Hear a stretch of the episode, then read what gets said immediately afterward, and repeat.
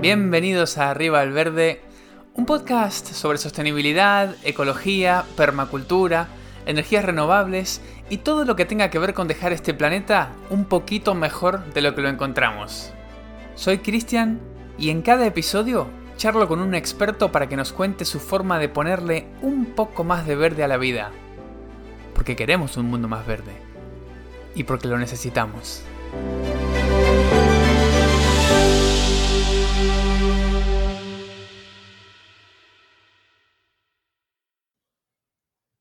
Bueno, muy bienvenido Sergi Caballero. ¿Cómo estás?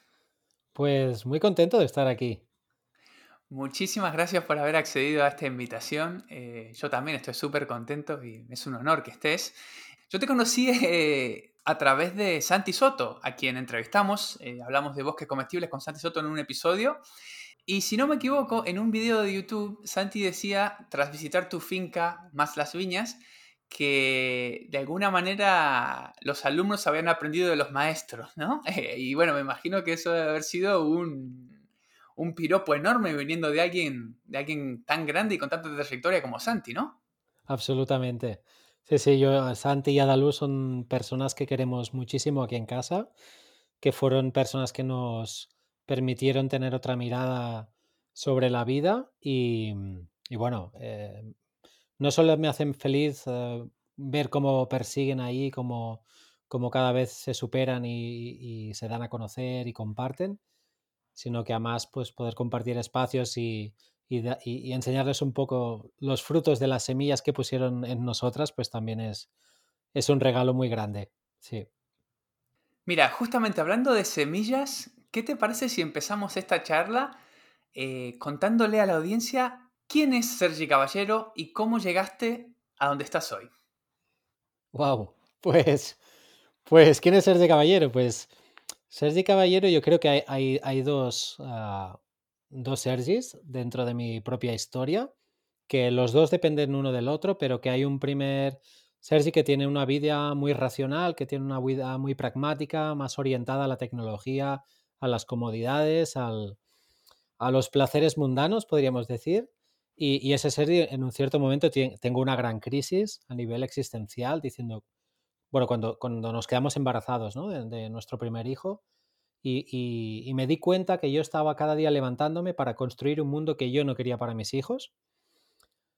Así que realmente hay un derrumbe de mi, de mi persona, decir, no sé lo que quiero en la vida, no es esto.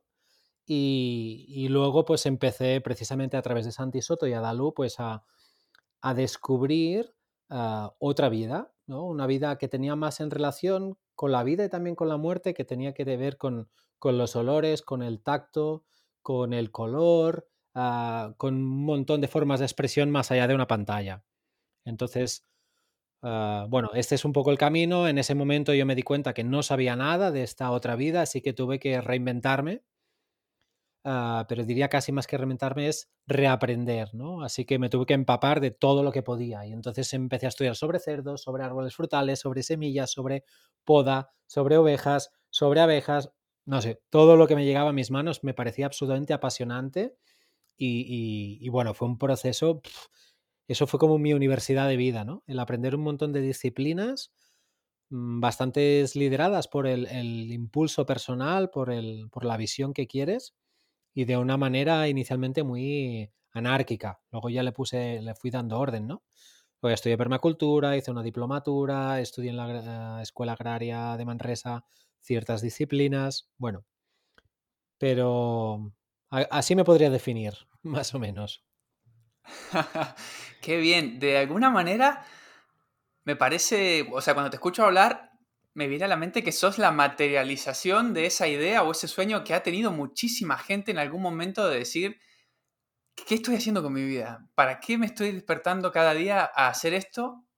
¿A quién le sirve? Eh, y muchos hemos quizás visto eso, fantaseado con cambiar, nos hemos asomado a esa especie de abismo, pero, pero creo que muy pocos han dado ese paso, ¿no? ¿Por qué te parece que que vos pudiste hacerlo o que decidiste hacerlo y hay mucha otra gente que se queda en, en el abismo, como le digo yo. pues, pues yo a veces lo pienso yo creo que, que soy una persona que tengo un punto de inconsciencia y de, y de temeridad. O sea, a veces la gente nos dice, cuando cuento, ¿no? El primer año aquí no había tejado en la casa, no había ventanas, no había calefacción, estamos a 15 bajo cero, teníamos niños pequeños, un frío increíble, ah, nos pusimos todos enfermos y aún así había que seguir remodelando el tejado y todo, y la gente me decía, qué valientes. Y decía, qué valientes, no, qué inconscientes, o sea, qué mal, o sea, ¿por qué no he planificado más? Que de hecho es uno de los temas, ¿no? la permacultura es diseño. Yo pongo mucho del diseño en mi vida de hoy en día, pero en ese momento no. Yo creo que ahí sí que, tuve una carencia de, miedos, ¿no? Y fui, me, llamó, me estaba trayendo tanto ah, esta nueva mirada sobre la vida. Soy una persona que también soy bastante impulsiva, que me dejo llevar bastante por las emociones. Y entonces creo que ahí se creó un cóctel que, que no me permitió ver la parte más negativa de todo ese cambio. O sea, yo no sé si es lo que recomendaría a las personas que, que quieran dar el salto. Yo lo haría ahora un poco más ordenado de, la manera que lo hice, ¿no? Está bien. Y hoy vamos a hablar de permacultura, que bueno, justamente me parece que, bueno, como decías, eh, ayuda a ordenar un poco este proceso, ¿no? Pero antes de meternos de lleno en la permacultura, lo que te quería pedir, Sergi, es si podías describirnos a grandes rasgos cómo es el lugar en el que estás hoy, esta granja, si, si se puede llamar así, más las viñas, cómo es, de qué se trata el proyecto, como para tener un poquito de contexto. Genial, Cristian. Pues, pues mira, te cuento que de hecho ahora mismo estoy en una habitación, en uno de los apartamentos de, esta comunidad, porque nosotras somos una comunidad intencional.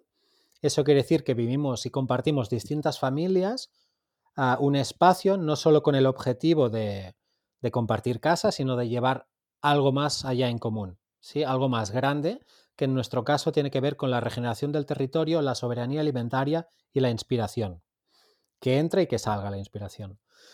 Entonces, ah, yo ahora estoy rodeado de un espacio que, si bien la estructura es, de, es bastante antigua, la casa empieza en el 1300, en la construcción, ahora está arreglada con balas de paja, tiene barro, tiene cal, tiene madera antigua, tiene madera nueva.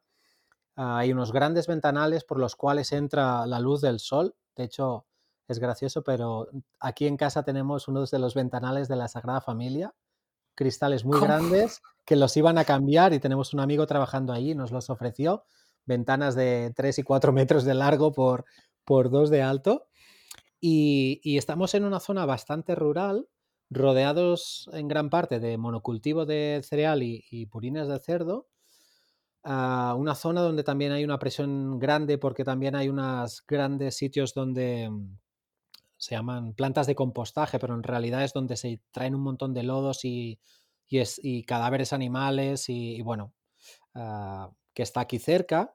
O sea que es una zona con mucha presión por parte, creo, de las ciudades y, y es una finca de 25 hectáreas de alta montaña. Entonces, como cuando compramos, y bueno, y ahora igual, ¿no? Pero la gente que venimos a hacer proyectos sin un, aporte económico importante detrás, siempre cogemos las peores fincas. Son fincas que están arriba de la montaña. Eso quiere decir que siempre están expuestas a la erosión, que siempre dan nutrientes a, las fincas de abajo, que casi nunca tienen agua, pues en esa estamos nosotros, y que y es una finca de bastante montaña, bastante bosque, de las 25 hectáreas, alrededor de 20 son de bosque, ah, un bosque de pino, encina y roble, el pino lo estamos, ah, bueno, poco a poco lo estamos sacando para dejar paso al ecosistema natural. Y donde hay un verano bastante caluroso y un invierno bastante frío. Estamos hablando de una diferencia térmica de menos 12 a 36 grados, más o menos, de extremos.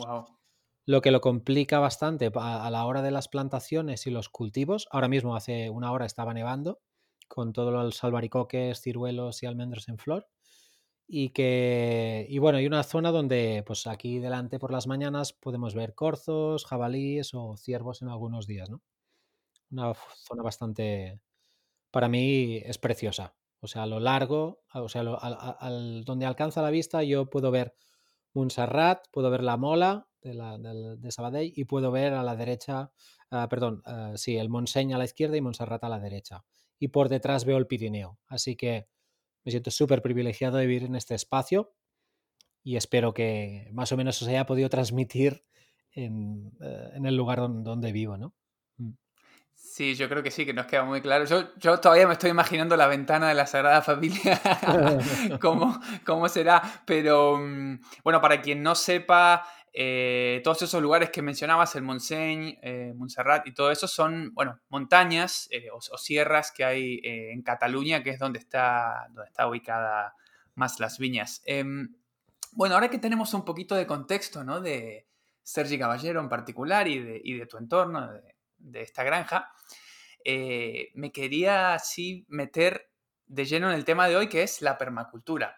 No puedo empezar hablando de esto sin preguntarte qué es la permacultura y parece que no, no tiene una definición tan fácil, ¿no? Hay mucha gente que la define de maneras diferentes. O sea que más que preguntarte qué es la permacultura, me animaría a reformular la pregunta y preguntarte cuál es tu definición favorita de permacultura.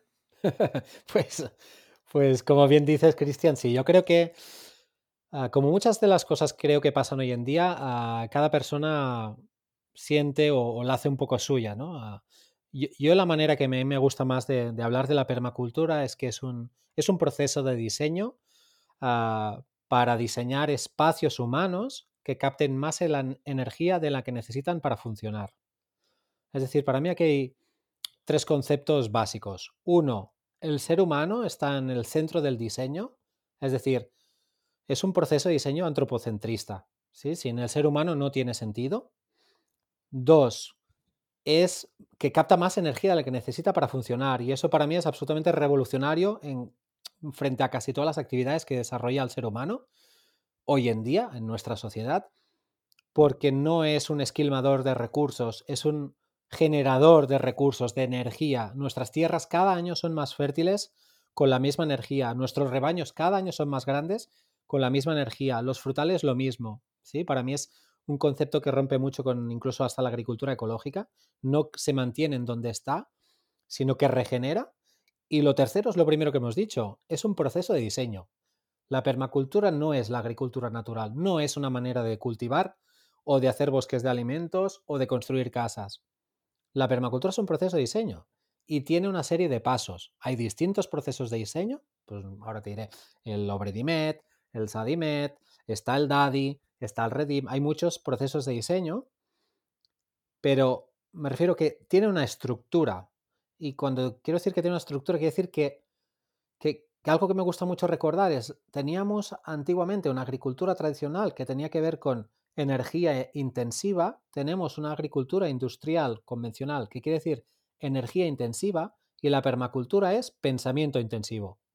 Es pensar mucho. El límite del, del diseño es la, de la creatividad, ¿no? del conocimiento. Pues, pues es que yo creo que de alguna manera sí que siento que hay unos grandes, quizá unas grandes confusiones a veces, ¿no? Sobre todo en Internet, en las redes sociales, que, nos liamos y, nos acercamos mucho a Fukuoka, a Jean-Marie Roger, nos acercamos a, no sé, a Sepp Holzer, pero detrás de, de todo eso lo que tenemos que tener en cuenta es que la permacultura es diseño, diseño, diseño. Muy bien, y esas técnicas de diseño se pueden aplicar en cualquier eh, escala, ¿verdad? O sea, uno puede aplicar principios de permacultura en un balcón, por ejemplo, en una casa, en una granja, eh, o solamente se aplica a lugares donde se lleva a cabo la agricultura. Como bien dices, la, permacultura se aplica en, cualquier lugar y en cualquier escala. De hecho, una de las palabras más usadas en permacultura es el depende. Sí, la permacultura tiene, para mí, arriba del todo están las éticas, luego tenemos unos 12 principios, bueno, yo me, ahora me guío por David Holmgren, luego tenemos unas estrategias y finalmente unas técnicas. A veces buscamos técnicas para aplicar en nuestro balcón, nuestra granja, pero lo que está hablando la permacultura es de esa jerarquía de toma de decisiones.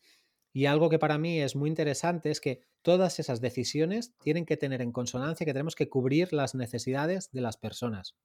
Es decir, si no te gustan los rabanitos, no plantes rabanitos. ¿sí? Claro. Si, si tú tienes una vida que necesita ciertas, ah, no sé, impactos ambientales, pues quizá la permacultura no, te va a buscar la, manera, la mejor manera de suplirlas, pero no todo el mundo podemos irnos al campo ni debemos, porque no es el objetivo de la permacultura, es de qué manera cubrimos las necesidades, ah, pues con el, con el, diría el menor impacto ambiental, pero diría con el mayor impacto ambiental, pensando que el impacto lo vamos a, a tener una mirada en positivo. Yo quiero que haya mucha vida porque yo he vivido.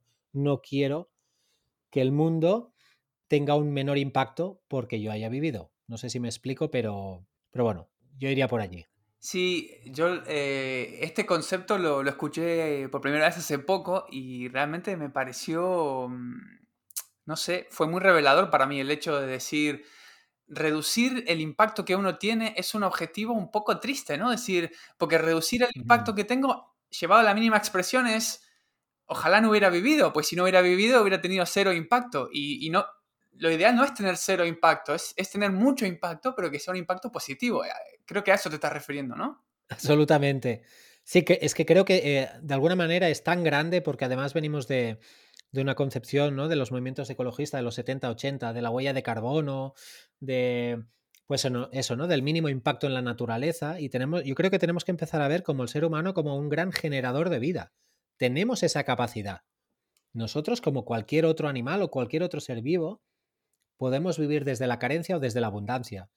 Yo cada año estoy plantando más árboles y no solo frutales, también estoy plantando árboles para, para la fauna y la flora silvestre, estoy plantando árboles forestales, estamos plantando... Uh, de, eso, de hecho lo veo, o sea, yo cuando llegué aquí eh, los campos eran eh, no tenían vida y yo ahora camino y puedo identificar liebres, puedo identificar conejos, hay aves rapaces, uh, los ciervos vienen aquí a mi casa, podemos ver a pues, serpientes, podemos ver, han venido un montón de libélulas, impresionante cómo ha crecido la, la, la población de libélulas alrededor de la casa, podemos ver salamandras, que los primeros años no veía por aquí, y para mí eso, claro, es como, ¡pum!, te explota la cabeza, ¿no? O sea, nos están diciendo siempre, uh, cuidado con tu impacto en el mundo, y lo que estamos diciendo en la permacultura es, no, no, vamos a hacer un gran, un gran impacto en el mundo, pero lo vamos a hacer en positivo. Vamos a ser canalizadores de la vida, no destructores de la vida. Exactamente. Bueno, ahora que hemos, definido el concepto de la permacultura, de alguna manera de lo que decías es, la permacultura es, primero que nada, diseño. Eh, te quería preguntar, como para hacerlo un poco más concreto y que la gente a lo mejor pueda, pueda visualizarlo más, si, porque sí que es verdad que a veces cuando uno empieza a leer sobre los principios de la permacultura y todo eso, puede, puede uno tardar un poco en, que te haga clic la idea y entenderlo. Entonces, para mostrarlo de manera más gráfica, lo que te quería preguntar es el lugar en el que estás, más las viñas, que luego vamos a dejar en la descripción de este episodio del podcast, vamos a dejar enlaces a, el lugar, también pueden verlo en YouTube, hay un montón de videos súper interesantes. Pero el lugar en el que estás, ¿no podrías comentar tres o cuatro maneras en las que se aplica la permacultura en esta granja? ¿Y de qué manera la permacultura hace que tu granja sea de diferente, muy diferente, de la gran mayoría de granjas que hay alrededor en esa zona, ¿no? Lo que hablabas antes. Bueno, ¿de qué manera se materializa la permacultura en más las viñas? Pues yo creo que uno de los, de los ámbitos donde más ah, se materializa es en, en, la, en, la, simbiosis entre especies de animales que, que, están conviviendo junto a especies vegetales. Y algo que, por ejemplo, es muy llamativo, que nos, de hecho, a, la gente del vecindario nos pregunta, ¿cómo puede ser que en vuestros campos en julio y en agosto estén todavía verdes? ¿no? Y básicamente, uh, pues resulta que entre los frutales por ejemplo, hay unas cubiertas vegetales, que bueno, esto podríamos tener una agricultura ecológica o, otro tipo de agricultura, pero donde van pasando las ovejas, ¿sí? Donde cada día las ovejas tienen pasto fresco durante todo el año. Y eso, aunque a la gente le parezca mentira, no es lo habitual. De hecho, la mayoría de ovejas, vacas o otros animales toman pienso o toman grano durante una gran parte del año. Aquí no, siempre tienen pasto fresco. Y una vez han pasado las ovejas o han pasado, bueno, tenemos distintos animales, después, por ejemplo, pasan otros animales. Y a veces podemos entrar, por ejemplo, con un par de ponis que tenemos para que hagan un corte del pasto un poco inferior si no nos ha gustado como el efecto de la oveja. O pueden pasar, por ejemplo, cerdos, si es que hemos empezado a, a, recoger la fruta y nos ha sobrado y la hemos dejado en el suelo, o incluso gallinas y pollos. Todo esto es movimientos de animales junto a un, bosque de alimentos más pensado en la productividad, un poco alejados del concepto más, para mí, más, ah, más idealizado en bosque de alimentos, muy desordenado. ¿no? Aquí intentamos trabajar con líneas, con cultivos en calles. Pues para mí esto sería un elemento sistema que, refuerza mucho el, tema de la permacultura. De hecho, este año hemos hecho ayudar a una chica que estaba haciendo una tesina y estamos viendo las, los, efectos contaminantes ah, de tener fruta en ecológico o fruta en ecológico con cubiertas vegetales y con animales, en concreto ovejas. Bueno, los datos han sido brutales. La, contaminación cae ínfimamente si se usan los animales para gestionar las cubiertas vegetales y cerrar los ciclos. ¿vale? Eso sería, por ejemplo, uno de los elementos o sistemas que, hablaría. Creo que otro tendría que ver con, con la gestión del agua. Aquí tenemos la, mm, para empezar tenemos baños secos para todo lo que es ir al baño, pero toda el agua gris que viene de la cocina, de las duchas, de hacer pipí o de lavar la ropa, todo eso va a un sistema de balsas de depuración ah, con cuatro estratos distintos, con cuatro tipos de plantas, cuatro ecosistemas acuáticos que cada uno va limpiando de manera distinta el agua y cuando el agua está limpia, arriba de la sierra del, de una cima que tenemos hay unas placas solares con un pequeño ordenador Arduino conectado a unos depósitos y a unos sensores, ¿sí? Entonces, eh, las placas solares, el Arduino va preguntando, ¿no? Y dice, si los árboles, donde están las ovejas, ¿vale? Los árboles de abajo están secos, es decir, el suelo no tiene humedad.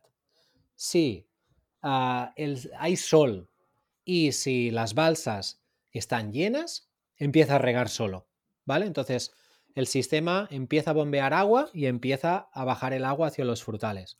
Por ejemplo, eso es para mí es un sistema pasivo, autónomo, porque se gestiona de manera independiente. Una vez has hecho el, diseño, luego se mantiene.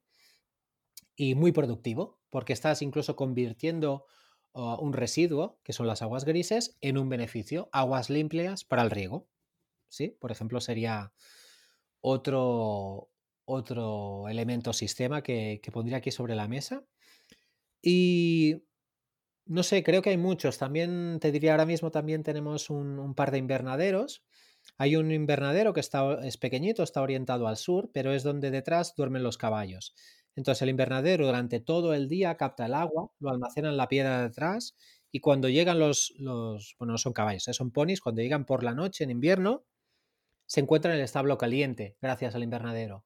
Y durante la noche, que baja la temperatura y el sol no puede calentar el invernadero, los, los ponis con su calor corporal y, el estiércol calientan las plantas al invernadero. Y eso además está completado con, con dentro de eh, invernadero hay un sistema de acuaponía que es mezclar el cultivo de peces con plantas. Sí, aquí hay que fijaros que aquí hay un montón de simbiosis, ¿no? Tenemos el sol, tenemos el agua, tenemos los ponis, tenemos el estiércol, tenemos, bueno, mm, ya veis, muchas cosas, ¿no? Serían como tres ejemplos de, un diseño para mí eficiente dentro de la permacultura. Qué interesante, claro, cuando empezaste a hablar de, de, ovejas y de frutales y eso, a lo mejor uno puede confundir la imagen que estás pintando con una granja de antaño, digamos, antes de que el mundo pasara a los monocultivos, ¿no? Cuando la gente tenía eh, bueno, sus granjas con, más diversidad, pero luego ya cuando empezaste a hablar de Arduino y de todo, todas estas otras cosas, ya nos damos cuenta de que, de que no es lo mismo, no es lo mismo lo que estás haciendo hoy en el siglo XXI aplicando conceptos de permacultura con lo que se hacía antes, aunque a lo mejor sí que muchas de las técnicas se recuperan, ¿no?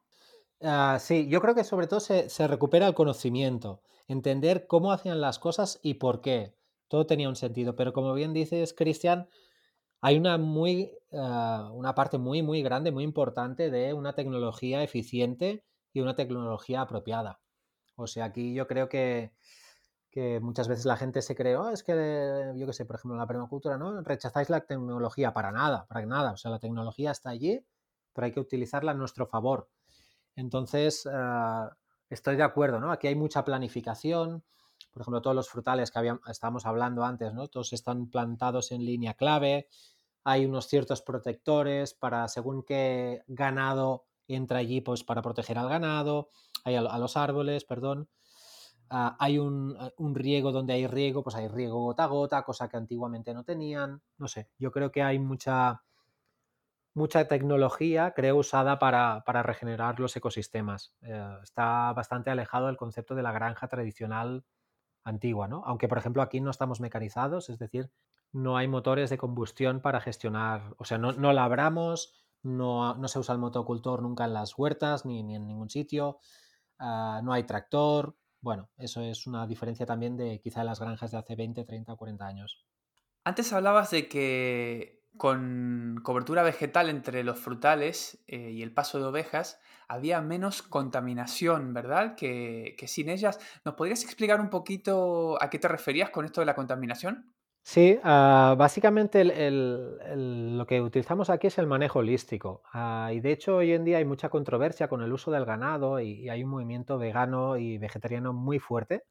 De hecho yo durante muchos años fui casi vegetariano, en el, sentido que decía que ya desde muy pequeño yo me negué a comer muchos animales y a lo largo de, bueno, de mi vida pues he dejado de comer todavía menos y he tenido épocas de vegetariano estricto.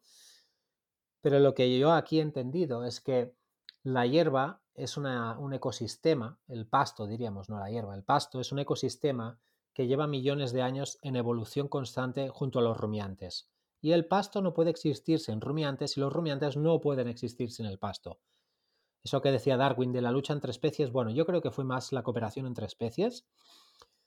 Entonces, cuando en un sistema agrícola de frutales, aunque sean ecológicos, ¿qué hacemos entre los frutales? Por lo primero, lo primero que normalmente se, hace es labrar, es decir, se pasa un tractor y, y, aramos el suelo. ¿sí? Cuando aramos el suelo, rompemos la capa superficial, nos destruimos la microbiología y luego tenemos que venir con otro tractor y esparcir estiércol y además, como nuestro suelo está desequilibrado, es fácilmente entendible que los árboles tienen muchas más plagas. Por tanto, tendremos que volver a pasar con productos fitosanitarios. Estamos hablando de que una manzana hoy en día tiene más o menos más de 50 tratamientos fitosanitarios. Estamos hablando que incluso en ecológico se, pues, el consumo de, de petróleo es altísimo para hacer toda esa gestión. Y en cambio, uh, lo que nos ofrece la, la, oveja, en este caso, pero cada animal tiene, hay que entender, la oveja tiene cuatro estómagos, es un rumiante. Entonces, lo que hace es que cuando, más o menos para que entendamos, una planta tiene la misma cantidad de biomasa por arriba que por abajo. Lo que vemos que las raíces. Y la planta desea ser comida. De hecho, cuando una planta de pradera está, hace dos ciclos de floración, semilla, y nadie la come, muere. ¿sí? Y además eso lo podemos ver porque se vuelven amarillas y entonces como no están en contacto con el sol, emiten metano. ¿sí? El metano es muy contaminante, mucho más que el CO2. Entonces, para evitar que eso, eso la, la, las plantas de pradera necesitan y quieren ser comidas. Si las comemos justo en el momento óptimo, que es, ahí es nuestra responsabilidad como granjeros y granjeras, es observar el pasto y decir, ahora es el momento para este pasto. Los animales entran, comen el pasto, entonces las plantas no solo van a rebrotar con más fuerza, sino que lo que hacen es liberar una parte de sus raíces para la microbiología, para el suelo, y hacen micro, microperforaciones para que entre el oxígeno y el suelo se pueda descompactar y pueda haber más vida microbiana y bacteriana. ¿sí? Entonces, uh, luego los animales tienen que salir de ahí, pero con ese paso han fertilizado bajo el suelo gracias a la liberación de raíces, han estercolado y han, uh, han tirado nitratos mediante la, su orina. Y todo eso, por ejemplo, son fertilizantes que vivifican el suelo y que permiten que la microbiología pueda seguir viviendo y ayudar a los, a los frutales, porque los árboles no, no, solo necesitan bacterias y levaduras, sino que, por ejemplo, necesitan hongos para que les provean alimentos. Cuando utilizamos un motocultor, un tractor, los árboles no pueden tener hongos que les ayuden. Pero cuando trabajamos con animales, sí. Entonces, la suma de todos estos, de todas esas acciones, pues no, no, la ciencia nos da la razón de que un cultivo de frutales con ovejas entre medio es mucho más sostenible que un cultivo de frutales donde no hay animales en ese sistema. ¿Puede ser que Joel Salatin sea una influencia para vos? Porque te escucho hablar y, me hace acordar mucho a Joel Salatin. Sí, sí. Joel Salatin, y además tengo la suerte de, poder conocerlo, es, eh, me, me, encanta, es una gran inspiración.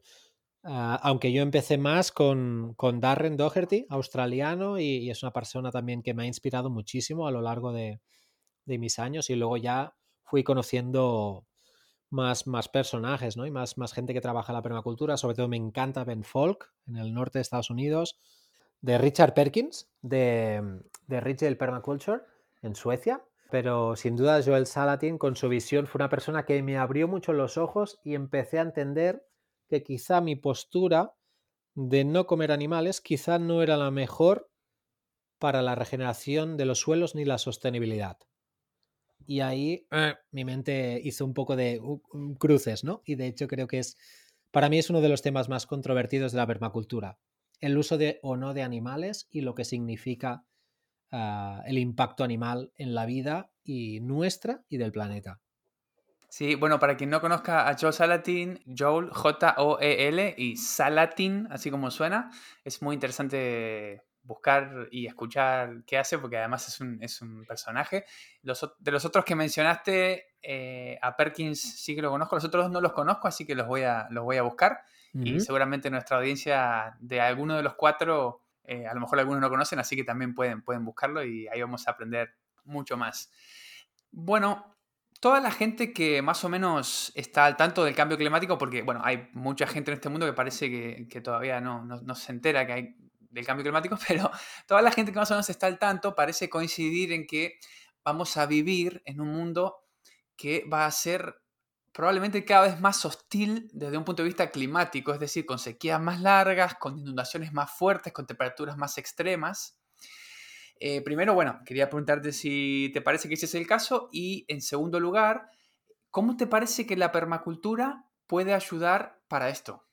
Yo primero te, diría que la gente que, todavía no está enterada o no, ha entendido la gravedad del cambio climático, creo que tendría que viajar más, con todo el cariño y todo el amor, pero, pero estamos hablando que hoy en día ya hay millones de personas refugiadas por el cambio climático, porque en sus suelos no se puede cultivar, porque en sus zonas costeras ya no pueden vivir y eso es una realidad que ya está ocurriendo y, el problema es que todo eso va a ir a más y no sé si los, las personas estamos preparadas para entender lo, que significa una, una, relocalización de la población y por supuesto estoy pensando también en mucha de la población de, de la península que tendrá que desplazarse más hacia el norte. La península ibérica te estás refiriendo, ¿verdad? Sí, perdón, la, península ibérica, ¿no? Ah, entonces, partiendo de eso, yo creo que, como decías, los estudios, de hecho aquí tenemos uno de los campos, lo cedimos a un proyecto de investigación con el Ministerio de la Transición Agroecológica de España, y, la FIRE, la Fundación Internacional de Restauración de Ecosistemas, y lo que estamos estudiando es el efecto del cambio climático mediante las plantas. Lo que hicimos aquí fue estudiar el bosque autóctono y, escogimos las especies más clave, más, representativas, y fuimos a buscar ecosistemas de unos, unos cuantos ah, perfiles más arriba y más abajo en cuanto a climatología. Y se plantaron todos. Entonces lo que hacemos cada año es ir revisando y nos estamos dando cuenta que, por ejemplo, se están desplazando especies. Es decir, especies que aguantaban el frío y el calor extremo de aquí se están viendo desplazadas por, porque ya no hace tanto frío y ya no llueve tanto. Eso quiere decir que especies que aguantan más la desertificación se están instaurando. Y eso no es, ah, bueno, eso es una, para mí una, representación directa ¿no? de, lo que nos va a pasar. Entonces, es, es, yo creo que va a haber cada vez unas temperaturas extremas más irregulares, pero más habituales. O sea, va a ser una regularidad de la irregularidad, porque cada vez va a ser más habitual encontrarnos heladas tardías, heladas ah, antes de lo previsto, ah, olas de calor cuando no toca. De hecho, pues el Gloria, el Filomena han sido efectos climáticos, meteorológicos, que ya se daban, el problema ha sido que se han dado cuando no deberían de haberse dado. Entonces también, pues, ah, pues está claro, ¿no? Que, sabemos que, la lluvia cada vez es más errática y eso en clima mediterráneo es bastante ah, difícil. Es bastante difícil porque nos puede parecer que eso es lo habitual, pero no en todos los lugares del mundo llueve menos cuando hace más calor. Entonces nosotros y nosotras podemos todavía tener un sistema agroalimentario que está basado en una más o menos regularidad de pluviometría en las montañas. Estamos hablando en, todas las sierras de la península ibérica que captan el agua y la bajan y en toda la zona costera se produce mucha comida gracias a ese capital hídrico. Pero ese capital hídrico va a empezar a desaparecer. Por tanto, sabemos que todas esas fincas de primera línea cada vez van a ser más insostenibles. Por ponerte un ejemplo, con, una finca en Tarragona, 280 hectáreas, 280, ¿eh? No es nada pequeño, de huerta, donde se hacían cada día 155.000 kilos de sandía y 65.000 de calabacín, en ecológico, ¿vale? Estamos hablando de, extensiones, fijaros, ¿eh? Dos cultivos encima de plástico, biodegradable, pero con un resto de plástico. Estamos hablando de un montón de agua para todas esas cucurbitáceas Antiguamente los filtros se tenían que limpiar ah, cada semana más o menos. Hoy en día se están limpiando tres veces al día porque el agua está tan abajo ya que ya sale con un montón de arcilla. Por tanto, sabemos que en esas fincas en 10-15 años ya no se va a poder hacer comida. ¿sí? Aunque sea ecológico y aunque sea eso.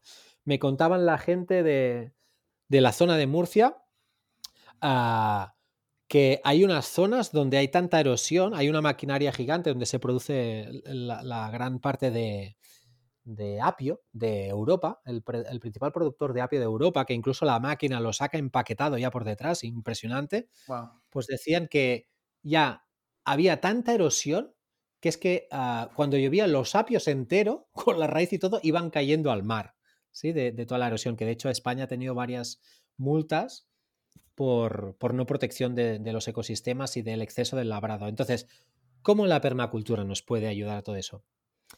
Si bien hay una parte que la permacultura nos puede ayudar en, el diseño de la regeneración y de la resiliencia, es decir, vamos a captar agua, vamos a tener ecosistemas diversos, productivos, o sea, no nos vamos a centrar solo en la huerta, sino que vamos a hablar en huerta y vamos a añadir sistemas agroforestales, vamos a poner animales, vamos a poner depuraciones de aguas, si bien hay todo eso, también hay una parte que tiene que ver con la resiliencia y la renuncia personal. Es decir, la permacultura nos habla de identifica tus necesidades, tú que realmente necesitas en tu vida, y darnos cuenta de la cantidad de cosas que podríamos empezar a renunciar o a prescindir. ¿Sí? Y, en eso, por ejemplo, pues, no sé, ahora me imagino, ¿no? el consumo de tecnología, el consumo de ropa, el consumo de productos de alrededor del mundo. Os prometo que no pasa nada por estar seis meses sin comer tomate, sin comer pimiento, o sea, lo que realmente haya. Y, yo creo que eso a veces lo, pasamos por alto y nos centramos solo en toda la regeneración de ecosistemas, pero la mirada hacia una misma, es decir, de qué manera yo ya puedo hacer ese cambio y empezar a adaptarme de manera voluntaria, sin que me obliguen las condiciones climáticas, yo creo que eso es un, gran aprendizaje para nosotras, para las personas. Tenemos que empezar a, reducir a nuestro consumo, ¿no? A redimensionar nuestro consumo, nuestras vidas, pero aumentar para mí exponencialmente el consumo de cultura. O sea, si algo para mí me lleva a la permacultura y es regenerativas en la cultura, en la música, en la pintura, en la lectura, en la ciencia, porque allí no tiene por qué haber un consumo de energía alto. Allí la energía está absolutamente en un ciclo totalmente sostenible. Y entonces para mí es muy importante darnos cuenta de, de lo que tiene que ver no solo con, la, con el diseño del paisaje exterior, sino con el diseño del paisaje interior. Y lo bueno de eso es que todos tenemos ese paisaje interior, porque de alguna manera lo del paisaje exterior, lo de poder tener ya sea un huerto, un bosque de alimentos, un, un maceto huerto, lo que sea, depende mucho de nuestras condiciones, de donde vivimos sobre todo y, bueno, del tiempo que tenemos, etcétera. Pero sí que hay algo que nos pone a todos eh, a la misma altura, que es que todos comemos, todos somos comedores, entonces eh, todos tenemos cosas que podemos hacer para empujar un poquito hacia la sostenibilidad desde una cosa que hacemos todos los días como es comprar comida. Entonces, eh, aunque uno trabaje en el medio de la ciudad de traje y corbata todo el día, a la hora de gastar el dinero uno puede apoyar ciertas cosas que de alguna manera nos acercan un poquitito como sociedad a un futuro eh, menos vulnerable a este cambio climático que se viene. Hablamos mucho de, no, no nosotros ahora, sino en general, se habla mucho de secuestrar carbono a través de darle más fertilidad al, suelo, ¿no? Que eso es algo que es, bueno, que quizás es más de agricultura regenerativa que de, de permacultura, pero como me parece que mencionaste este tema en algún momento, quizás de manera tangencial, te quería preguntar si nos podías explicar un poquito cómo es eso de que la agricultura regenerativa, que entiendo que es la que llevan a cabo en, en tu granja, puede ayudar a secuestrar carbono. Pues esto tiene que ver con lo que yo comentaba antes mm, de las plantas eh, y, el ganado. Al final, como dices, ah, el, mayor reservorio de carbono son los suelos. Y, es que antiguamente un suelo era, o sea, una, nación o un lugar del mundo era, era, más rico contra más carbono tenían los suelos. Hoy en día hemos roto esa sostenibilidad, sobre todo desde que tenemos fertilizantes químicos solubles, fertilizantes sintéticos que desarrollaron dos científicos, Fritz Haber y Carl Bosch, que, bueno, que fueron dos personajes muy importantes no solo en, la soberanía alimentaria de Alemania, sino sobre todo en la soberanía armamentística de Alemania, puesto que el primer pesticida también se utilizó para, bueno, como gas para las cámaras de los nazis y demás. Bueno, sí que es verdad que toda estructura física tiene que ver con la estructura del carbono y eso es pura química, es pura física y tiene que ver que un suelo cargado de carbono permite almacenar agua y almacenar aire. Y eso es muy importante porque es que un kilo de materia orgánica puede almacenar 10 veces su peso en agua bajo nuestros pies.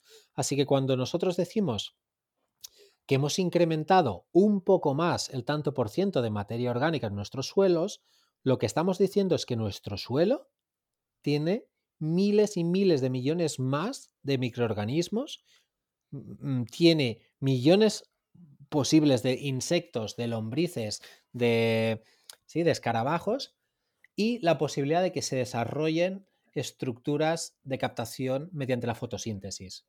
Y eso es, es esa idea, ¿no? Del, está el CO2 en el aire la planta lo absorbe, devuelve el O2, el oxígeno, y se queda el carbono. De una manera muy simplificada, ¿eh? porque ahí entran en la, estructura del proceso de la fotosíntesis, estamos hablando que entran moléculas de agua, están, están saliendo moléculas de glucosa, de carbohidratos, bueno, pero simplificadamente es eso. Entonces, cuando nosotras no labramos el suelo, lo que estamos evitando es un proceso de mineralización rápida de la materia orgánica que genera contaminación y emisión de, metano, emisión de CO2, emisión de varios gases contaminantes. Entonces lo que tenemos que hacer es no mover el suelo, intentar trabajar siempre desde arriba, ah, o sea, la parte aérea que es la que vemos. Básicamente, entonces, maneras de captar el carbono hay muchísimas. No hay ninguna más efectiva que el uso de animales. Hay otras que son las siembras directas, el no labrado, los sistemas agroforestales, ah, aunque hay que decir que, las praderas son mucho más efectivas en la captación de carbono a corto plazo que los bosques. También tenemos el biochar. El biochar es increíble. E, en, un gramo de biochar tenemos más de 200 metros cuadrados de superficie como reservorio de la microbiología para captar carbono. Tenemos, ah, bueno, tenemos un montón de estrategias para, para captar carbono. Entonces, para mí una de las responsabilidades de las personas que estamos en un ambiente rural es poner todo lo que podamos para captar ese carbono. Y una gran responsabilidad para mí que recae en las personas que viven en las ciudades es entender que el gran cambio no se va a dar en el mundo rural. El, gran cambio tiene que darse en las ciudades. El consumo de las personas que viven allí es la única manera que tenemos de cambiar el paisaje. Cuando la gente que vive en un ambiente urbano decide que solo va a comprar comida procedente de agricultura regenerativa, ecológica, biodinámica o tal, está diciendo lo que quiere fuera. Y, es la que define que cuando sale fuera vea un paisaje o no. Pensar que una hectárea, una hectárea de, de pasto donde hay animales, hay miles de millones, he dicho miles de millones de insectos.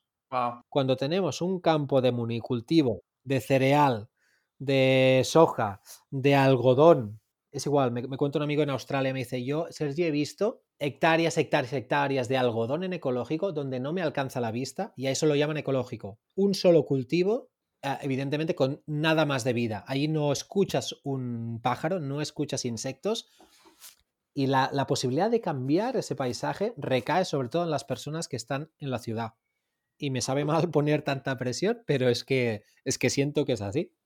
Sí, bueno, y también que en la gran parte del mundo occidental la mayoría de las personas viven en las ciudades, entonces son los que más comen, los que más actividad tienen, porque bueno, son más en número, ¿no? Entonces, desde ahí que, o sea, que estés sugiriendo que desde ahí venga el cambio, me parece que desde un punto de vista matemático tiene, tiene todo el sentido.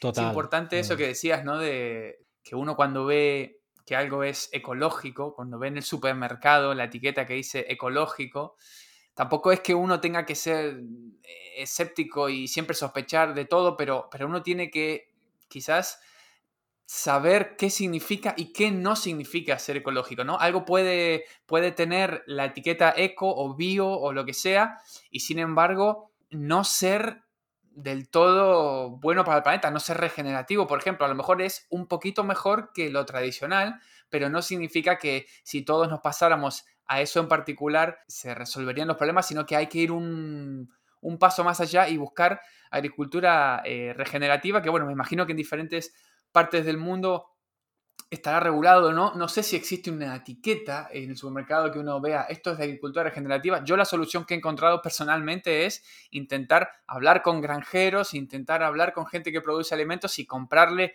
eh, los huevos al que sé que tiene las gallinas felices, y, pero porque lo vi, no porque me lo cuentan. ¿De qué forma podemos asegurarnos de que lo que consumimos sea realmente bueno para el planeta y regenerativo?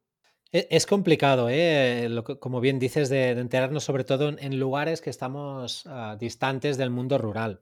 Está claro que lo más fácil ah, o, lo ideal ¿no? sería conocer a gente de confianza que nos mm, provenga de, nuestros, de nuestra comida, pero no es factible para todas las personas. Entonces, sí es verdad que hay muchas cooperativas de consumo en las ciudades. Yo iría, me apostaría a entrar en una de ellas e implicarse algunas de ellas hacen salidas a ver ah, pues granjas, a ver productores y productoras. Eso es un camino.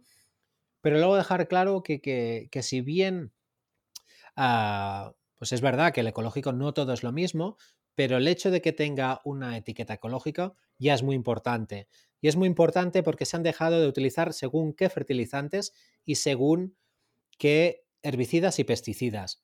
Y aunque esto decía, bueno, es que esto es una gran marca, ya lo sé, pero es que realmente está habiendo un exterminio en la biodiversidad, en, los insectos, en los polinizadores, que por lo menos la agricultura ecológica, por lo menos intenta, ah, se sale de esa norma. ¿sí? Entonces yo creo que, los sellos, por ejemplo, hay el Demeter, que es del biodinámico, que es mucho más exigente que el ecológico. Ah, tiene mucho que, más, mm, que ver más con la biodiversidad, con la microbiología. Es un sello muy, ah, muy potente del que nos podemos fiar mucho es verdad que no hay un sello de permacultura, no hay de regenerativa y no creo que lo vaya a haber de, a corto plazo.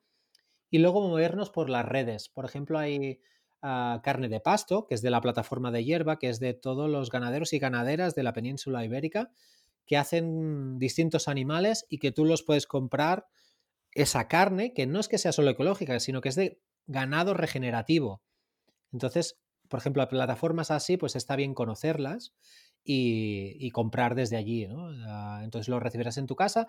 Evidentemente no es, o sea, no tiene el coste de la carne convencional porque tiene su verdadero coste. Y eso es algo importante que tenemos que conocer, es que la agricultura, muchos de los costes, la agricultura convencional, están escondidos mediante impuestos y subvenciones que la mayoría de gente que hace agricultura y ganadería regenerativa no percibe.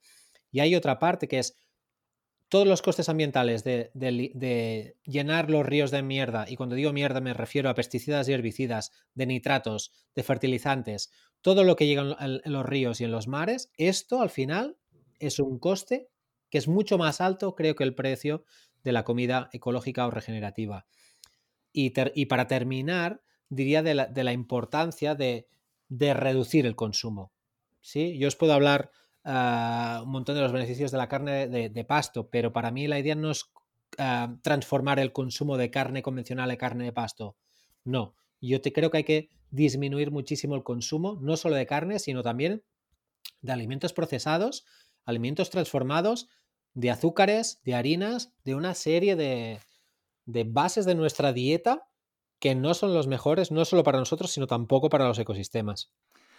Con cada respuesta que me das, me dan ganas de hacerte cuatro o cinco preguntas más, pero bueno, estaríamos de manera infinita charlando, así que eh, ya vamos llegando al final de la entrevista y la verdad es que bueno, he aprendido un montón y seguramente quienes escuchen esto también aprenderán, aprenderán mucho.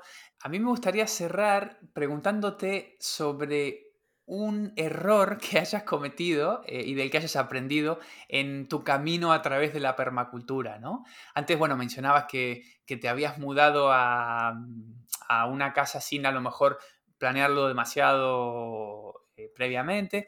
Bueno, ese es uno que nos has comentado, pero ¿hay algún otro error que hayas cometido que puede ser algo, digamos, más específico, como algo que hiciste en un huerto o algo grande o lo, que quieras, pero algo que digas, de esto aprendí, aquí me equivoqué y aprendí? pues tengo tantísimos errores que no sé ni por dónde empezar.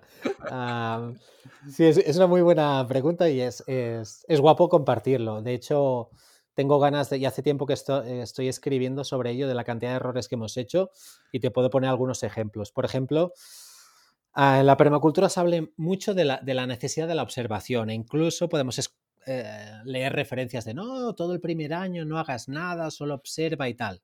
Bueno, la verdad es que tenemos un clima tan cambiante que incluso te diría que el primer año no sirve para nada. Sí, yo me pasé el primer año observando porque yo estaba en una zona donde no había registros de pluviometría, o sea, había aproximaciones de zonas distantes, pero en mi valle no había unos registros ah, donde cogerse, ¿no? Entonces yo miraba alrededor y decía, bueno, más o menos, ¿no? Aquí me llueven 600, me llueven 500 litros al año. Bueno, yo vaya a pensar. Entonces durante ese año, buah, es que no paró de llover. O sea, llovieron más de mil litros y yo dije, buah, aquí hay que empezar a hablar de estrategias ah, para climas ah, con mucha pluviometría. Y claro, yo veía el paisaje, veía un tipo de árbol y decía, ostras, no me corresponde un poco la vegetación ¿no? con la pluviometría. Estos árboles son muy bajos. Bueno, bueno, pues yo empezamos a diseñar basándonos en esto. Pues claro, una, una hostia del carajo, porque, porque luego al siguiente año no es que nos quedamos en 600, es que bajamos a 400, que incluso morían árboles ah, de los bosques, robles y encinas, porque estaban acostumbrados a más agua. Entonces, ah, casi diría que es difícil, ah, pues eso, ¿no? El, conocer bien, bien un año de observación y diría observar más y sobre todo, pues eso, tener una mirada más amplia. De hecho, nosotros ahora tenemos una climatología, una, sí, tenemos climogramas tan distintos de un año para otro que es muy difícil poner en, cuenta eso, ¿no? Perdón, Sergi, pero entonces, ¿cómo sería el tema de observar más? Porque si uno continúa observando y lo lleva al límite, claro, deberías pasarte mucho tiempo y, en algún momento uno tiene que actuar. O sea, para clarificar, lo que estás sugiriendo es que uno, digamos, espere más tiempo antes de hacer o que uno vaya haciendo, pero no deje de observar y, sea un proceso iterativo. Creo que tiene que ver más con, la, segunda propuesta que haces y también tiene que ser, creo que tenemos que tener encima de la mesa que nuestros diseños ya estén enfocados al diseño de catástrofes. Es, para mí es muy importante que, por lo menos aquí, siempre diseñamos para las catástrofes. Siempre cuando está el ganado en un sitio decimos, ¿qué va a pasar si hay un incendio? ¿Qué va a pasar si hay una gran tormenta? ¿Qué vamos a hacer si tal? para mí algo, es algo básico a introducir. y también el hecho de, experimentar, ¿no? Y, de poner el mismo, por ejemplo, ¿no? Hay árboles, por ejemplo, me acuerdo, ¿no? Las feijoas, las feijoas, que es un árbol, ah, algunos, bueno, como arbusto o árbol, pero que produce una fruta muy rica y que no tenía constancia de en climas fríos como el nuestro cómo se comportaba. Entonces, por ejemplo, pues la plantamos de distintas maneras y en algunas la pusimos ah, cavando unas, como, como, una balsa pequeñita para que se le acumulara el agua en las raíces, en otras la pusimos llana, otra elevada, ¿no? Por ejemplo. Entonces, mediante ese aprendizaje de dos, tres años, luego ya puedes empezar a tener un mostreo un poquito mayor y empezar a aplicar a grandes escalas. Una de las cosas que yo me doy cuenta es que si yo el primer año hubiera venido aquí y hubiera diseñado el primero y segundo año. Ah, que son otros errores, eh, mi granja, entre comillas, ideal, la hubiera liado muchísimo. La hubiera liado porque otra de las cosas del aprendizaje que, que he tenido es el diseño incremental, no solo para cubrir necesidades, sino para cubrir nuevas necesidades sobre, sobre qué es lo que nos gusta. O sea, yo, por ejemplo, ahora estamos aquí experimentando con como un sistemas de acuaponías, es decir, de mezclar mm, peces con plantas, como os contaba antes, y yo hace ocho años aquí, es que no se me hubiera pasado ni por la cabeza hacer un sistema de con peces, o sea, no me interesaba. Ah, entonces, si yo hago un diseño tan cerrado que no me deja espacio a la improvisación, al, al rediseño, yo creo que eso no va a ser muy, pues no va a ser muy productivo, ¿no? sería otro de los aprendizajes. Y yo creo que para terminar, un, error también, creo, en, en, lo social, porque, como os decía, ¿no? somos una comunidad intencional y porque aquí han pasado distintas familias, distintas personas que han entrado en mayor o menor implicación en la cooperativa y en, la, y en la, comunidad, es el, el querer ser demasiado inclusivas. Es decir, la definición de, un proyecto, de una visión, se tiene que establecer entre las personas que se quieran implicar. y, las personas que se quieran implicar, hay una parte que aunque desde los movimientos alternativos rechacemos el dinero, la verdad es que como una vez me comentó una persona muy, muy influyente también para mí, que es Mabel de la Cabe, es no puede haber confianza sin el uso de la palabra, es decir, confianza. Y estamos hablando de una fianza económica. Mm. Entonces, ese grupo motor que define la visión, que ha puesto una fianza económica, por tanto, tiene algo que perder, tiene que establecer realmente qué quiere. Y por el simple hecho de aspirar a, crecer, a que, a que tenga diversidad el sistema, si realmente esas nuevas personas no están dentro de los parámetros definidos en la visión, se tienen que quedar fuera. Y eso para mí es un aprendizaje muy doloroso, porque en el camino de construcción de una comunidad, de una granja, de una cooperativa, pues me he tenido que separar de personas increíbles y, a las que quiero muchísimo. Y, y, renunciar a veces, he estado renunciando, igual que esas personas, a lo que realmente era importante para ellas y para mí, intentando buscar el mínimo común, pero no era suficiente porque ese mínimo común quizá estaba demasiado alejado de la visión del proyecto. No sé si me he explicado, pero, pero para mí ha sido otro de los grandes aprendizajes. El mantente en tu visión y si en algún momento se quiere cambiar la visión, es muy lícito, aquí lo hemos cambiado varias veces, pero que sea de manera consensuada, relajada, todo el mundo sentado, con un proceso facilitado, con una serie de sesiones y ah, poco a poco, consensuado. Muy bien, sí, yo creo que se entiende perfectamente.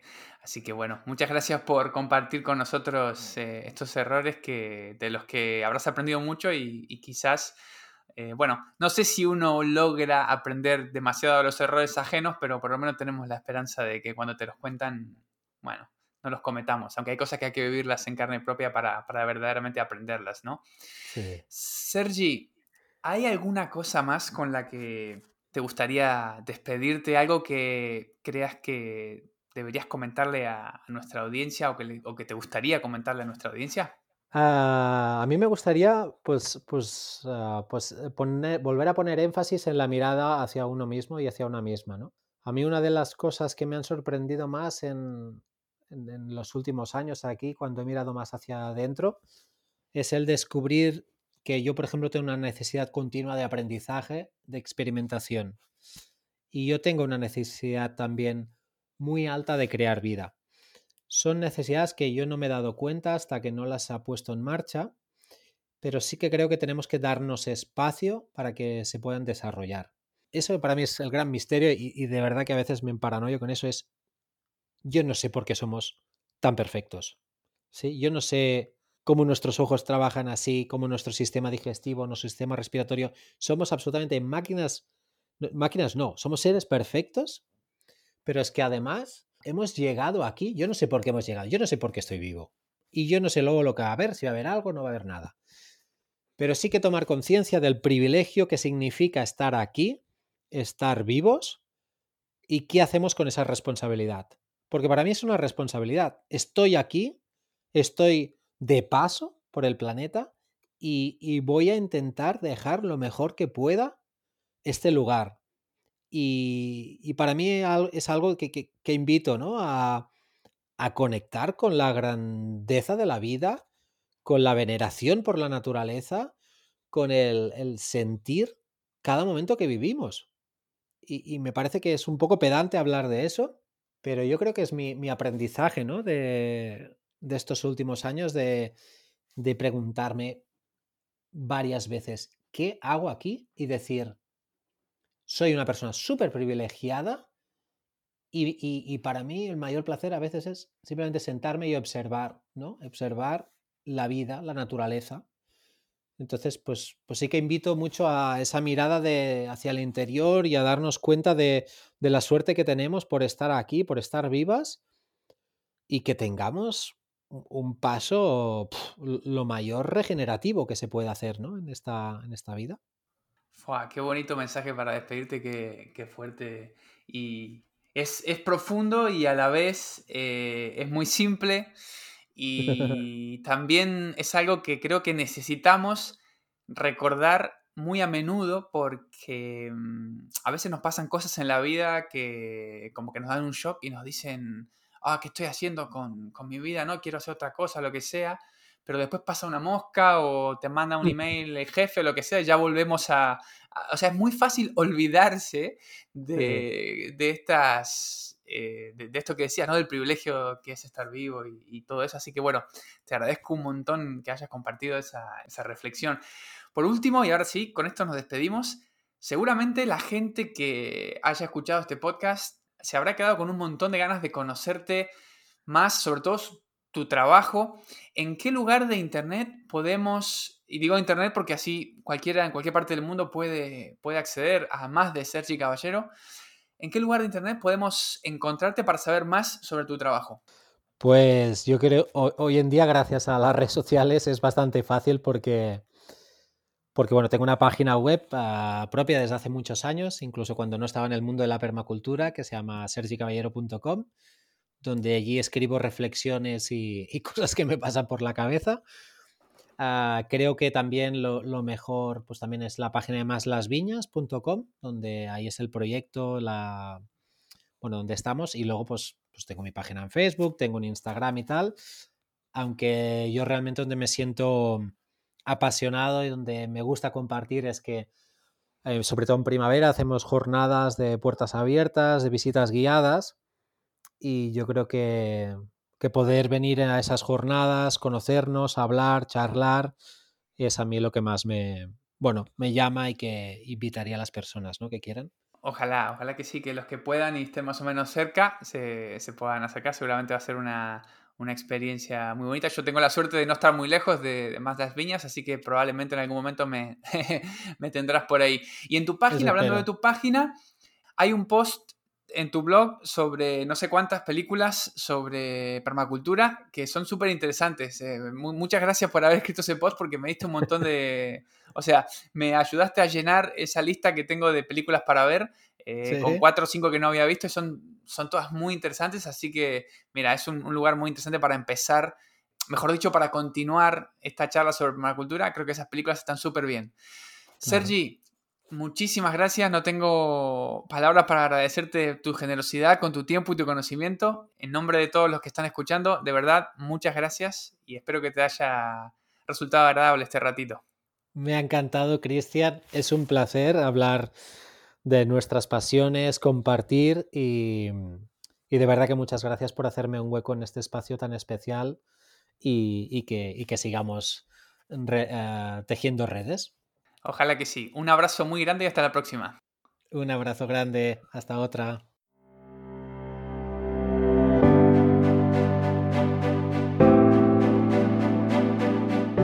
Espero que te haya gustado este episodio de Arriba al Verde. Si es así, te invito a que dejes una valoración en la plataforma de la que te lo hayas descargado.